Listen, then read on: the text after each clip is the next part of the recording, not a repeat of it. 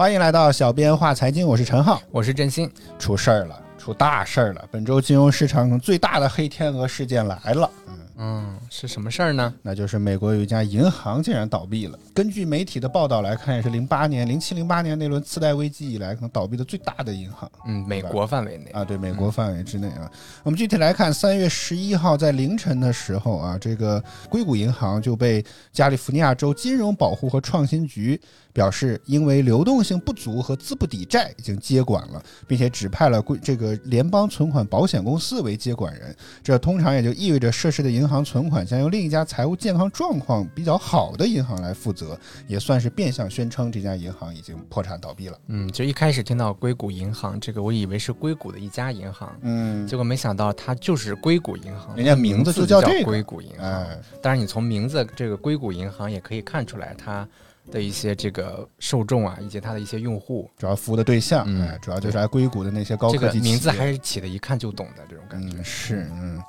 整个的故事啊，还要从周三说起来。嗯，首先是在周三下午的四点，然后这个硅谷的银行就突然宣布说，他要出售自己所有二十二百一十亿美元的可销售债券。嗯，然后呢，在出售这个过程中，然后又遭受到了十八亿美元的亏损。然后呢，他就想办法想要弥补这个亏损嘛。然后呢，他就想着说，要不要把这个普通股啊和优先股，然后卖一下，想要筹资二十二点五亿美元，这样刚好呢就可以弥补这十八亿的亏损。对，这个想法呢非常好。嗯，但是呢。引发了一个很大的问题，就是三月九号，也就是周四，它的这个股价就开始暴跌，因为它这种抛售自己股票的这种行为，可能引发了一些这个投资者市场的猜测。对，然后不仅仅是它自己跌，然后还带动了整个这个银行股的这个板块都跟着一块跌。嗯啊，包括什么这个美国银行啊、富国银行啊等等一系列的，还有摩根大通啊这些，全部都跟着跌，然后就投资者整个对于银行板块产生了一些信任的危机。对啊，所以。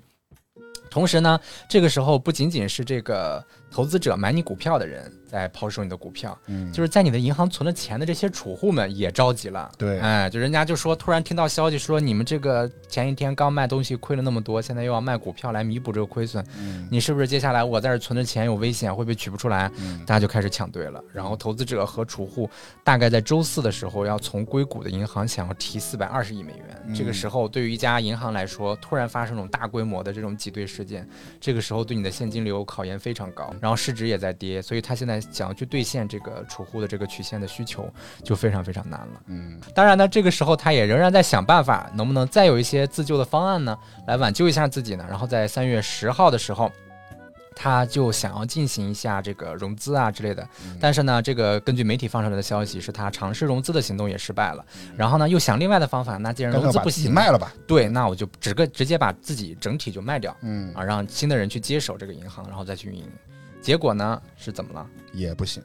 市场无人接盘嘛，如果有人接盘，也就不会落得加州当地监管部门的监管了。进展太快，就是很多人即使要去接手，他可能要整体的去看一下。我不能说随便随便就买了一家公司，你的债务水平到底是什么样的，就一定要有一个相对的了解之后，才能确定要不要接手。就是你那么紧急的情况下，你就要直接找一个人去。融资你或者找一个人去直接把你买下来，其实是有点太简单，就不会那么简单。买菜呢，这是啊，对，所以说他很难那么快就做出一个决断决断来，所以仍然就是这一天虽然尝试了一些自救的措施，但是这些措施其实就是在现实上都不具有可行性嘛，所以最后全部都失败了嘛。啊，目前来讲的比较最新的一些消息呢，说是这个美国联邦储蓄保险的一个机构啊，已经正式接管了这家硅谷银行。呃，据说呢，因为如果已经投保了这些储户，将会最快在下周一左右就可以收到不超过二十，最高不超过二十五万美元的这个赔偿。也就是说，这个保险只保障你二十五万美元。超过的部分的话，那这个暂时是没有办法，可能得看这个银行的资产能不能够赔付你呢？那这就是另外一回事情了。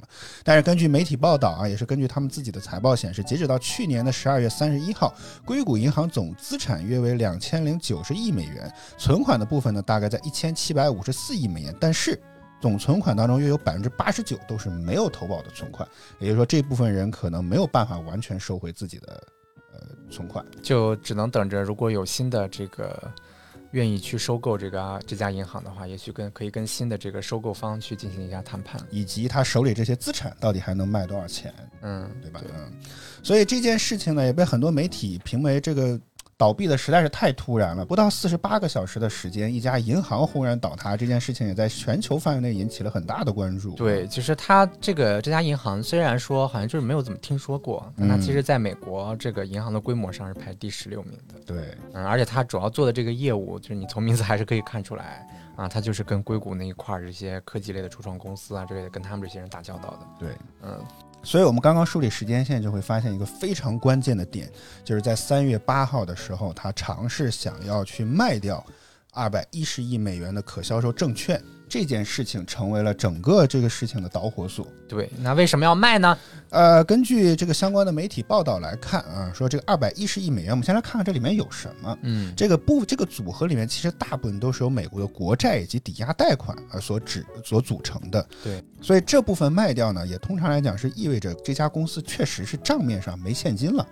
所以才开始想要去变卖资产的方式去筹措现金，以补充其刚刚我们提到的流动性这个非常关键的问题。嗯，但是非常不巧的是，他现在缺缺现金的这个时间点非常的不巧。对，有两大原因。第一呢，就是科技行业最近真的很不景气。对，最近大家应该也能够听到或者看到过很多的新闻，美国很多科技行业都在裁员。那刚刚又提到了硅谷银行，又专是一家专注为高科技企业提供金融服务的一家银行，所以。所以科技行业的好坏兴衰对这家银行的营收也有一定程度的嗯关联性。对，因为它有一些这种风险的投资啊之类的，就是会涉及到一些这种初创的企业。那这个整个这一个行业表现不好，那他自己的一些营收肯定是会受到一些影响。这就是为什么他决定说要去卖一些自己的这个债券类的这个产品，来弥补一下自己公司的一个现金流。嗯，美国的几大科技巨头，这里这最近几个月的时间之内都有普遍的裁员现象。我看一条消息说，大概有国内媒体统计，这几个月这几家四大科技巨头裁员了将近大概五万人。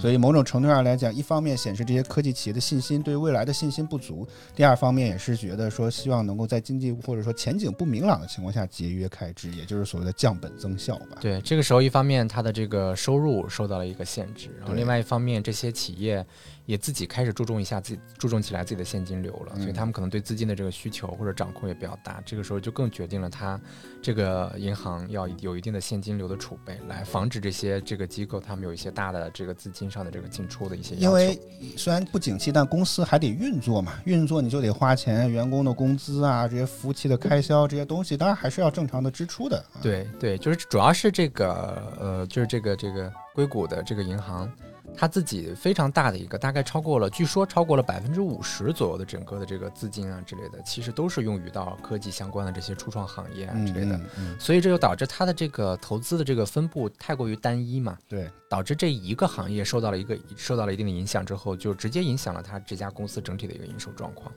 嗯，然后呢，他就得卖这个债券。卖自己的一些这个证券，然后来获得一定的现金流。但是特别不讨巧的是，他卖的这个时间点，刚好又是一个特别容易亏钱的时间点。呃，这就是我们接下来要说的第二个原因。刚刚那个只是诱因，它缺钱。但是呢，你如果正常来讲，资产组合合理，你把它卖了，重要仍仍然还可以提供流动性。但特别不巧的是，最近大家也看到了新闻，美联储持续在非常激进的加息。对我在网上找到了一份数据，显示说，美联储的这个利率已经到了百分之。四点五到四点七五，最近几个最近半年以来持续有在加息的情况。二零二二年六月十五号，利率还大概在百分之一点五到百分之一点七五之间，但是在二月一号这个决议的之后，已经变到了四点五到四点七五，将近已经翻了三倍了。这个利率。对，那这个对于这家银行来说意味着什么？如果这家银行它持有了一些这种长期的固定利率的债券。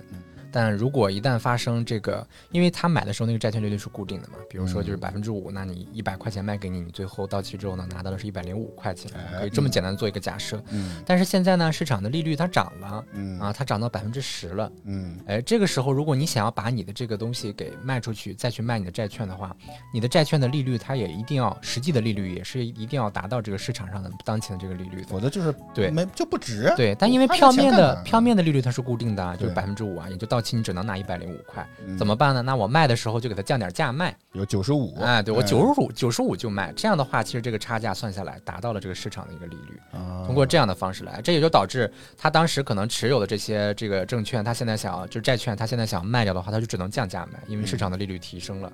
嗯，所以他这就导致他为什么会亏钱。嗯，所以我刚刚提到了十八亿元的亏损，就是因为大概就是因为这样的原因导致的。对，然后他有亏损之后，他又想要补这个亏损，然后就想要不要卖股票呢？啊，然后结果一卖股票，那股民们吓坏了。嗯，股民们一吓坏之后呢，这个投这个储户们又吓坏了。嗯啊，就是大家互相带，整个是一个连锁反应，最后导致了就是他因为缺钱，然后卖股票，卖了股票引起市场恐慌，市场就开始抛售股票，抛售股票又引起了储户的恐慌，这是不是出什么事儿了？那赶紧去取钱吧。储户又去挤兑，挤兑呢又进一步加剧了他的现金流，又耗尽了他的现金流，哎，问题又更严重了。我们刚刚提到了这个，最近美联储持续在非常激进的加息，而且我看到这大概目前的利率水平已经是近十年来的最高点了，这是这是。最近十年以来从没有达到过的高点，然后与此同时，刚才也提到了美国的国债的收益率在持续的上升。那你想要卖出你来卖卖出你持有的这些之前比较便宜的债券，你就必须要以非常低的价格才愿有人愿意接手，否则 别人也不是傻子。对，因为你的这个固定利率嘛。嗯，当然这还不是导致硅谷银行破产的直接原因，这都还是间接的原因。那最直接的原因是什么呢？因为它是一家银行，我们得去分析它到底这些钱都是些什么样的分布。嗯，根据中金公司的研究报告，结合了这个硅谷公司的公告显示啊，硅这个硅谷银行大部分其实都是一些无息存款，这部分的存款呢占到了百分之四十七，然后付息的活期存款呢只有百分之十九，所以大部分来讲其实都是一些随取随走的一些活钱。这个其实对他压力来说反而小很多，因为对于银行来说，你的这个存款就是你的负债嘛。嗯，因为这笔钱一进来，你就意味着你要花钱。对，所以它大部分都是无息的。其实相对来说，它的压力还不是特别大。对，但是钱进来了，那我不能让干放着。虽然我没有息，但是我这些钱放着，我总得做点什么。是啊。所以呢，他做了一些什么？这也是直接导致他破产的一个直接的原因，也是同样根据中金公司的研究报告，他目前持有的资产结构排名第一的啊，是持有到期债券。这个债券持有到期之后，你才可以兑现或者是卖掉获得利率的这些部分。嗯，然后其次呢是贷款，但贷款呢也不能说你随随便便现在就开始提前收回了，这也不太可能，是吧？对。然后真正的活钱、可出售的债券以及现金大概只占不到两成。嗯啊，所以这就是目前来讲它流动性匮乏的原因。一家银行就这么大的银行竟然没有钱，这很奇怪。原因就在于它把大部分的钱都花在了一些呃没有办法立即出售的这些债券上面去。嗯，所以就说有一个。嗯，存款准备金率也是挺挺重要的，就是它确保了你有一定的这个可以兑付的这个能力。嗯，呃，所以目前来讲，看起来它的主要的这些原因，其实就是因为它把资产错误的去配置在了这个债券上来讲。但是债券其实根据各家各个国家的债券，通常来讲都是一种非常低风险的东西。可以说，硅谷银行已经做得非常非常保守了，并不是一个说把这个钱花出去放一些风险非常高的这些投资组合上去。但是确实。非常时间点不巧，美联储的加息，科技公司缺钱，啊，账面上的现金流需要非常充沛的情况下，结果它现在没有办法快速的去把它给变现，所以导致了硅谷银行。呃，流动性匮乏的这么一个问题啊，这是它它倒闭目前看起来的直接原因啊。刚刚说到了，这是一家银行，银行没有办没有钱了，直接导致的原因就是很多它服务的这些客户受到了一些波及。对，而它服务的这个客户，绝大部分又都是这些创业公司类的客户，就是个人的储户其实是极少的这种，嗯，所以呢，就导致一些公司没有办法提现了，也发不出工资了，甚至这个问题更为严重啊。对，但有一些公司，有一些公司它可能只是在里面存了一些钱啊。这种呢就还好，它就只是说可能短期之内这笔钱能不能取得出来，能取出来多少是个问题。就有一些公司呢，它虽然说这个自己这个不知道能收回多收回来多少存款，但是呢，他觉得自己未来十二个月以及之后呢，公司他是有能力履行自己的资本义务的，就是他自己的正常运作是不受影响的，但只是可能要承受这边这个钱取不回来或者是损失一部分的这个风险。因为他说在硅谷银行存款可能只占他们公司现金储备大概四分之一，对，所以可能风险还好。对，但是对于于一些比较小的这种公司，或者说是这个把这个硅谷银行作为他们的一个主要的这个储蓄银行的一个公司，对于他们来说就没有那么幸运了。他们就不仅仅是损失一部分钱的问题，就是他们可能整个公司连工资都发不出来，可能他们因为硅谷银行的破产，他们自己都要破产了。嗯。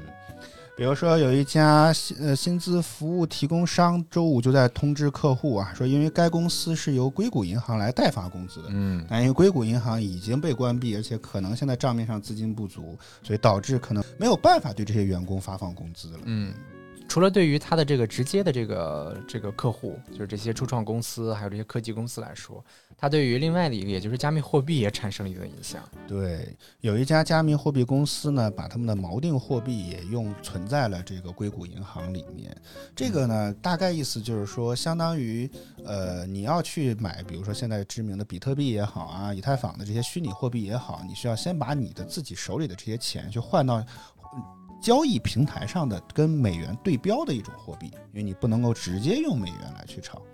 所以这个货币呢就叫 USDC。而且在过去的几这个时间之间，它基本上就维持在了这个比率之间。你通过一美元就可以换一 USDC，因为它叫锚定货币嘛。对，它其实就有一点像是把美元直接换成了一个加密货币的这种感觉。对，是。然后你可以通过这个加密货币再去买卖你的这个以太坊啊，或者是比特币这些东西。对，但是因为这家公司和这个硅谷银行的这个关系也比较紧密，就是他们也有这种资金上的这个来往，所以导致整个这个加密货币这个 USD。C 是吗？这个 USDC 也受到一定的影响。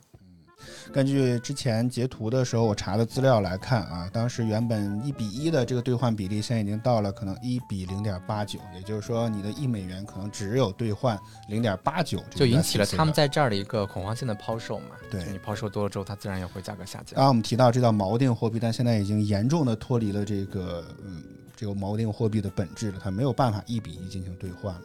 这也是一个带来的次生灾害吧？这对，除了在美国本土范围之内造成了一些影响之外呢，它对于全球其实都产生了非常大的影响。因为美国作为一个这个金融大国，就是它经常发生了一些经济的事件，很可能就是会产生一系列的连锁反应，然后波及到整个全球。除了美国三大股指在周五收盘的时候出现了下跌之外，全球的股市也有不同程度的下跌。比如说，南美洲阿根廷梅尔梅瓦尔指数暴跌百分之四点五，成为美洲市场跌幅最大的。股指欧洲方面，瑞典斯德哥尔摩三十指数大跌百分之二点三六，领跌欧洲。此外，英国、法国、德国、意大利、西班牙、丹麦等等多个国家的股市平均跌幅也在百分之一点五。此外，避险的情绪促使大宗商品开始上涨，比如黄金和白银大涨了百分之二点零九和百分之二点三二。此外，原油也从下跌转为了上涨，收高百分之一点三二。对，那之所以大家引发这种全球性的恐慌，就是因为大家很害怕。这样的一个事件会成为一个非常非常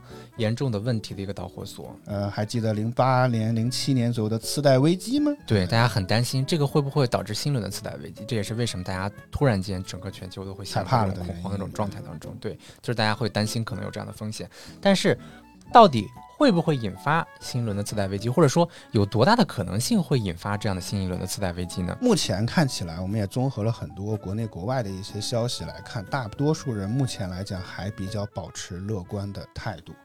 第一来讲，刚刚提到了，其实好像硅谷银行这个业务比较独立性。它第一，它不像它基本不吸收，好像甚至都没有个人的业务，很少，就几乎没有。对，可以说几乎可以忽略不计的这些个人业务，主要还是服务一些这些公司，呃，初创公司和科技企业。所以虽然从业务上来讲，它可能不够健康，它的方向比较单一，但可能在这方面来讲，它因为单一，所以它资产的多元化也不够。对，就是它自己这一家银行很难引起整个银行系统体系的这种风险。对，是它。可能就是一个非常特殊的个例，就是由于自己的一些经营策略，还有一些自己的投资策略导致的一个个体的这样的风险。萨摩耶云科技集团首席经济学家郑磊在接受国际金融报记者采访时候就表示啊，硅谷银行的商业模式与传统商业银行区别很大，由于投资方面的亏损而需要融资，引发市场对银行业的负面猜测，导致银行股抛售。但是呢，总体来看，银硅谷银行的体量较小，与其他商业银行的业务关联度呢也不大，所以不太可能引发系统性的金融风险。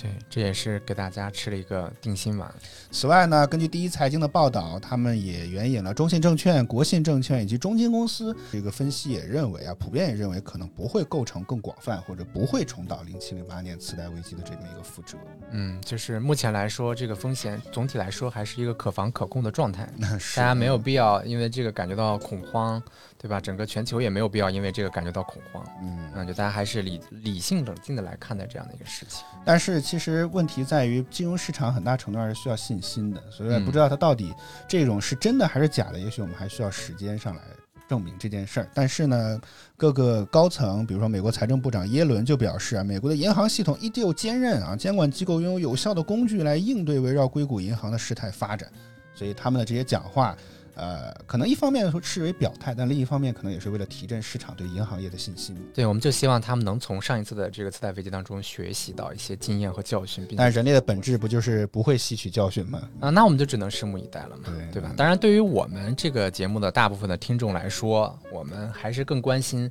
那这样的一个事情，到底会不会对我们的 A 股产生一定的影响呢？上游新闻记者就采访了银河证券重庆江南大道营业部的总经理唐鹤文，他就指出说，这个既然海外的银行板块跌势汹汹，A 股的银行板块想完全独善其身，可能也不太现实。嗯，就是它一定只还是一定程度上会被国外的一些情绪所受到影响。对，所以呢，下周一他认为这个银行股的表现可能很大程度上将会决定着上证综指是否会出现大级别的这种倒行下跌啊。当然，他也表示国内的银行业在风险控制和处理方面能力相当有章法，所以他也很相信银行股如果出来了这种黄金坑，它的投资价值可能也超过了定期存款和理财产品。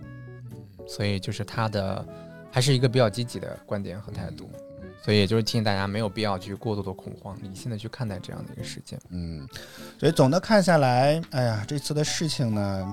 确实发事发非常的突然，就是你很难想象一家银行在两天之内倒闭了啊，这个真的太太奇怪了，这件事情闻所未闻。就是也也充分的反映出来，大家现在的这种敏锐程度啊，非常之高。嗯，就是可能一家公司就是特别简单的发了一个公告，说我们卖了一个什么东西，然后怎么怎么着，亏了十八个亿，然后现在我们要赶紧。想要就这个卖点我们自己的这个股票优先股或者卖一点，然后换点钱弥补一下亏损，然后就能迅速的引发后面一系列的这种问题。对，啊，就大家现在的敏锐度非常之高，害怕了，我觉得是因为，嗯，就是大家，我觉得现在就是这些投资者，大家这个敏锐度非常之高，然后投资者的敏锐度之高，又带动起来整个储户的这个信息的感知也非常的快，嗯，啊，就大家。真的是非常关注这一个点，好吧？我们希望今天的节目能够帮大家梳理，可能这是美国近几年以来最大的黑天鹅事件对，来龙去脉。对于大家，我们这些投资 A 股的人、股民，然后投资者，对于我们来说，没有必要过度去恐慌。就像刚刚这个银河证券的这个营业部的一个总经理，然后他自己的说法一样，就是可能会有一定的影响，嗯啊，但是呢，因为我们不存在他这样的这种问题。我们整个的银行业还是非常健康的一个状态的，所以没有必要过度的恐慌。好，我们谢谢大家，今天的节目就到这里，我们下期再见，拜拜，拜拜。